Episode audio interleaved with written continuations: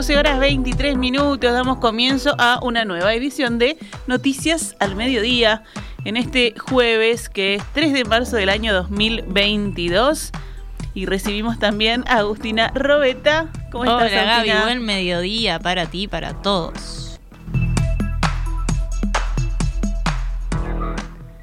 El presidente Luis Lacalle Pou aseguró hoy que no está de acuerdo con la decisión que tomó el presidente de Antel, Gabriel Gurméndez, de bajar la señal rusa RT de la plataforma Vera TV. Consultado esta mañana en Radio El Espectador si respaldaba esta decisión, Lacalle Pou respondió que no, que no tiene por qué respaldarla, al menos no conceptualmente. ¿Respalda la decisión de Gurméndez con la señal RT de quitarla de Vera TV? No. No la respalda. No tengo por qué respaldarla yo, mm. porque no me corresponde. Pero conceptualmente. Yo sigo a RT en Twitter. Está bien. Y eh, bueno, está, ahora ya está de la decisión tomada, digamos, no se revesa. Pero digamos, RT está disponible, usted lo ve por Twitter, yo lo puedo ingresar por, por, por internet y además hay distintos mecanismos para seguirla, no es que se trabó el ingreso de yo RT. No, yo no tengo nada que ver en la decisión que toma Antel. Sí, sí, sí. empresa elige en TV Vera, ¿Eh? yo, yo... Usted no comparte la decisión. No, yo le llamé ayer a, a Gabriel para preguntarle. No, yo. No. Recordemos, el presidente de Antel, Gabriel Gourméndez, dijo que instruyó suspender la emisión de la señal rusa por ser un canal al servicio de la propaganda y justificación de la violenta invasión militar de Rusia a Ucrania, acción condenada por nuestro país, afirmó. La medida generó reacción por parte de la embajada rusa, que lamentó y que esto también generó críticas de parte del oficialismo y de la oposición. El presidente Luis Lacalle Pou compareció ayer ante la Asamblea General donde ofreció un informe sobre la situación actual de nuestro país a dos años de la instalación de su gobierno. Además de repasar lo actuado en el año 2021, el mandatario asumió ayer varios compromisos para este año y lo que resta del periodo. Sobre el final de su discurso anunció que en caso de obtenerse resultados satisfactorios en la economía, se cumplirá con reducir el impuesto a la asistencia a la seguridad social, el IAS, y aumentar las deducciones en las franjas más bajas del impuesto a la renta de las personas físicas, el IRPF, en el año 2023. Los dos cambios tributarios están incluidos en el documento Compromiso por el País, firmado por los socios de la coalición de gobierno antes del balotaje de 2019. La calle Pou señaló que la segunda mitad de 2021 mostró un proceso gradual y continuo de reactivación laboral y aseguró que este año va a comenzar el proceso de registrar la recuperación del poder adquisitivo del salario. El presidente sostuvo que las perspectivas económicas para este año son buenas y destacó algunos datos presentados días atrás por el Ministerio de Economía y Finanzas como el crecimiento del 4,5% de la economía en 2021 y el aumento del 7,1% en la recaudación tributaria. ¿Por qué quería destacar estas cifras? Y porque queda meridianamente probado de que se puede hacer una política económica responsable, que se pueden sostener políticas sociales y aumentarlas, que se pueden generar incentivos económicos para los emprendedores de todos los tamaños, y se pueden lograr resultados positivos en todos esos ámbitos. Se puede. Vamos a terminar con esa falsa dicotomía. La discusión ya no es más, o creo que nunca fue, por lo menos para nosotros, más o menos Estado. La discusión es cuidar los recursos públicos y ser justo al gastarlos o invertirlos. El presidente indicó además que para este año se tiene previsto una inversión total en obras viales y acciones de fortalecimiento de la infraestructura por 869.3 millones de dólares.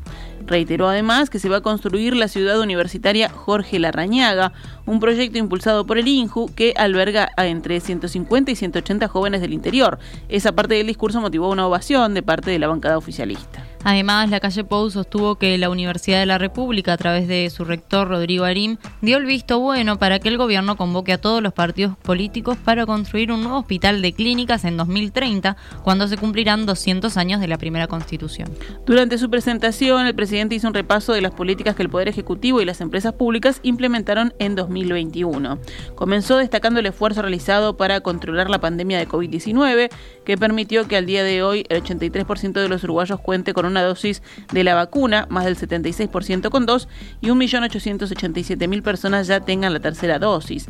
Además, destacó que Uruguay duplicó sus camas de CTI, echando por tierra la predicción de que el país se iba a quedar sin camas de cuidado intensivo. En su alocución, la calle Pou también hizo especial énfasis en la seguridad pública. En este tramo hizo mención a la baja de los delitos reportados por el Ministerio del Interior.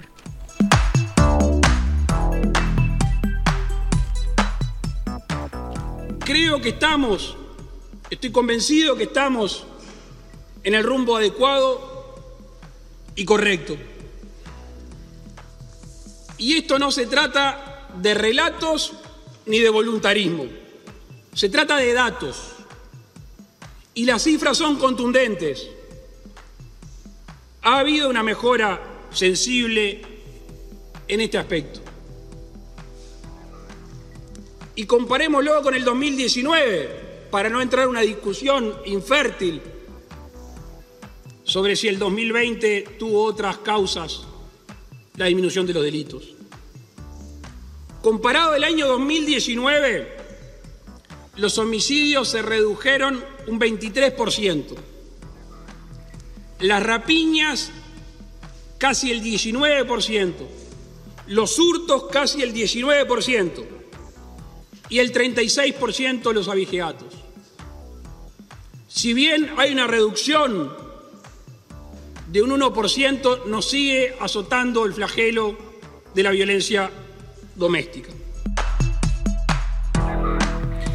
Desde la oposición, luego del discurso de Luis Lacalle Pou, el presidente del Frente Amplio, Fernando Pereira, presente en el Parlamento, dijo en rueda de prensa que vivimos realidades paralelas. Todos los uruguayos pagábamos 4% de IVA cuando usábamos nuestra tarjeta de débito y ahora nos descuentan 2. Nos descontaban 4, nos descuentan 2. Eso no sé cómo le llaman ustedes, pero seguro que es que aquellos que pagan con tarjeta pagan más caro. Seguro hubo mayor recaudación por un cambio de metodología en el cálculo del IRPF y del IAS. De hecho, los impuestos fueron más de mil millones de dólares. Esto es que la gente pagó más impuestos. El dirigente político de la izquierda afirmó que en un mismo periodo, en pandemia, algunos sectores de la sociedad uruguaya concentraron 3 mil millones de dólares en los bancos y a otros se les cayeron los salarios, las jubilaciones y el poder de ingreso. Según Pereira, el combustible, los productos de almacén y de la carnicería están más caros. Vivimos en dos países diferentes, afirmó y concluyó. La gente con la que yo hablo no tiene ese bienestar que plantea el presidente. Otro frente amplista, el senador Mario Vergara, observó en rueda de prensa que el presidente eligió datos para sustentar un relato, porque no mencionó la rebaja salarial, ni la rebaja de las pasividades, ni el aumento de impuestos, ni de tarifas. Además, según Vergara, los anuncios del presidente no parece que tuvieran la relevancia y la significación que uno podría esperar menciona la rebaja de pasividades, ni se menciona el aumento de impuestos, ni se menciona el aumento de tarifas. ¿Qué relatos, qué este relato claramente se puede hacer de lo que está pasando en el país y lo que están sintiendo los trabajadores, los pasivos, los pequeños empresarios y se ignoran o se soslayan todas estas variables. Así que desde ese punto de vista no, no consideramos que se hayan tratado los temas que a la gente realmente le importan. En cuanto a, las cifras y las variables que se manejaron, bueno, en general eran todas cosas ya conocidas, incluido en el terreno económico a partir de la presentación de la ministra hace unos días. No ha habido mayores eh, cosas novedosas, no ha habido nada nuevo en ese sentido.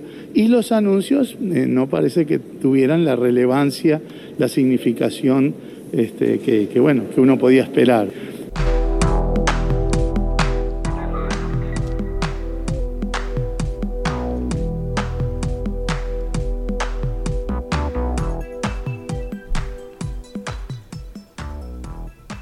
12 horas 32 minutos. Vamos a noticias de la emergencia sanitaria. Ayer fallecieron 14 personas con coronavirus en Uruguay. Desde que comenzó la emergencia sanitaria por la pandemia hace casi dos años, han fallecido en el territorio nacional un total de 7.005 personas con COVID-19. La cantidad de pacientes en CTI subió ayer a 118, dos más que el día anterior. En la jornada fueron detectados 2.468 contagios nuevos en 10.036 análisis. Esto da una tasa de positividad que ha estado bajando los últimos días y que ayer fue de 24,59%. El presidente de la Administración Nacional de Educación Pública, Robert Silva, dijo que este viernes se conocerá el nuevo protocolo que se aprobó ayer y que se aplicará en el comienzo de los cursos. Silva destacó la importancia de tener un protocolo porque da garantías y certezas y guía a las personas en saber cómo actuar. En diálogo con Canal 10, el presidente de la NEP adelantó que el uso de tapabocas en primaria ya no será obligatorio para los alumnos y pasará a ser una recomendación adultos tienen que seguir usando el tapaboca. Los adultos que ingresen al centro o los docentes y funcionarios tenemos que seguir usando tapaboca. En el caso de los estudiantes, hasta los seis años no, no está permitido y luego es recomendado eh, en función de que, bueno, es un elemento más de protección.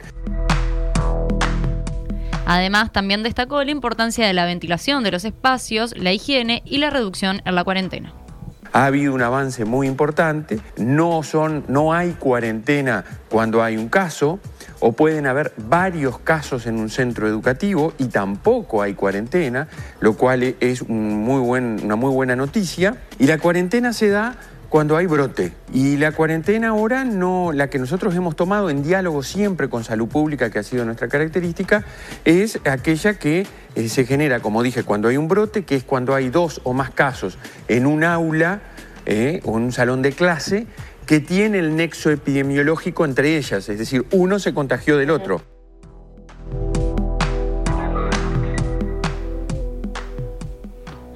12 horas 34 minutos. Cerramos con otras noticias. El Sindicato Único Nacional de la Construcción y Anexos, el ZUNCA, informó que realizará un paro nacional parcial de 9 a 13 horas el próximo viernes 4 de marzo. La medida se adopta a raíz del fallecimiento del trabajador Héctor Ramón Basadone, de 58 años, oriundo de Paysandú. El deceso del trabajador se produjo en un accidente ocurrido el miércoles en el departamento de Tacuarembó. El siniestro ocurrió, en la ruta 59, en el kilómetro 26. Involucró a una camioneta y un camión, vehículos que trabajaban en la misma obra.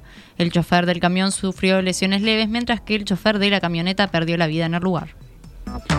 Una niña de 8 años murió en el hospital de Rivera el martes pasado mientras esperaba para ser trasladada a Montevideo. La Administración de Servicios de Salud del Estado, ACE, expresó en un comunicado que el centro médico no se tenían las condiciones necesarias para el tratamiento de la menor. Según el organismo, la niña con diagnóstico de tumor en mediastino falleció a raíz de un paro cardiorrespiratorio mientras esperaba para ser llevada al hospital Pereira Rosell. Para acelerar el traslado había sido coordinado un viaje en avión con la Fuerza Aérea para la madrugada del mismo martes, pero no pudo concretarse porque se avisó desde el aeropuerto de Montevideo que la aeronave tenía un desperfecto. Luego se coordinó una ambulancia de traslado especializado pediátrico desde Salto, dado que en Rivera no había, pero no llegó a tiempo. La niña falleció a las diez y media de la mañana tras un segundo paro cardíaco. Trascendió que hace iniciará una investigación administrativa de lo sucedido. 12 y 36, actualizamos la cotización.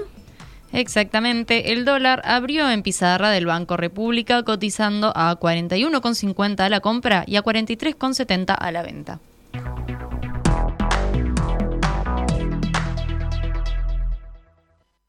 Esta es Radio Mundo, 1170 AM. ¡Viva la radio!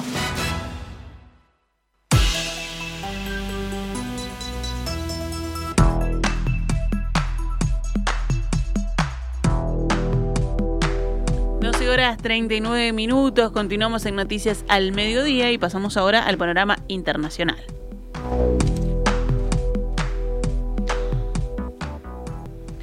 Las negociaciones entre Rusia y Ucrania en la frontera bielorrusa-ucraniana comenzaron en el octavo día de la invasión rusa, según anunció hoy el consejero de la presidencia ucraniano Mikhailo Podolyak. Comenzamos a discutir con los representantes rusos los puntos claves de la agenda son un alto el fuego, un armisticio y los corredores humanitarios para la evacuación de civiles de las ciudades y pueblos destruidos o bombardeados de manera constante, afirmó Podoliak en Twitter, publicando una foto de miembros de las dos delegaciones en la mesa de discusiones.